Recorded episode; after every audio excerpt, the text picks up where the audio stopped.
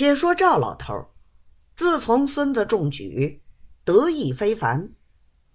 当下就有报房里人，三五成群住在他家，整日家大鱼大肉的供给，就是鸦片烟也是赵家的。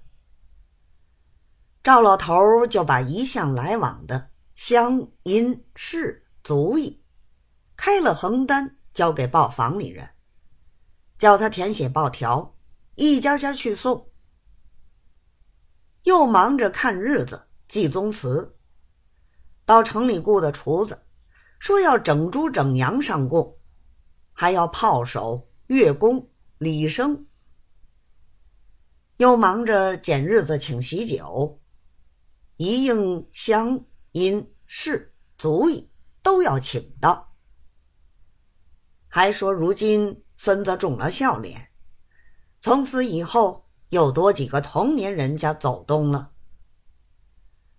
又忙着叫木匠做好六根旗杆自家门前两根坟上两根祠堂两根又忙着做好一块匾，要想求为翰林老先生题“孝廉帝”三个字儿。想来想去。城里头没有这位阔亲戚可以求得的，只有坟林王乡绅。春秋二季下乡扫墓，曾经见过几面，因此渊源就送去了一份厚礼，央告他写了三个字，连夜叫漆匠做好，挂在门前，好不容易。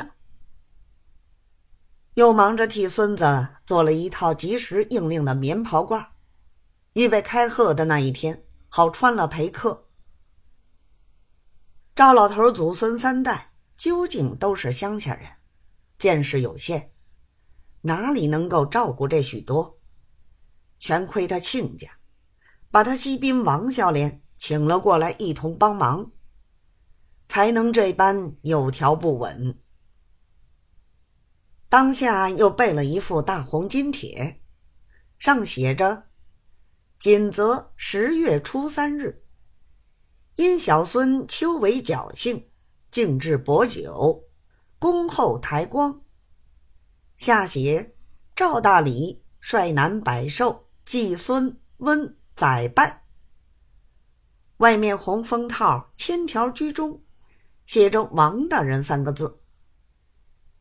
下面住着城里十牌楼进士第八个小字儿。大家知道，请的就是那王乡绅了。另外又烦王孝廉写了一封四留信，无非是仰慕他、记挂他，借期务必求他赏光的一派话。赵老头又叫在后面加注一笔，说赶初一先打发孩子。赶驴上城，等初二就好骑了下来。这里打扫了两间庄房，好请他多住两天。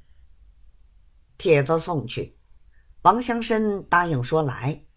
赵老头不胜之喜。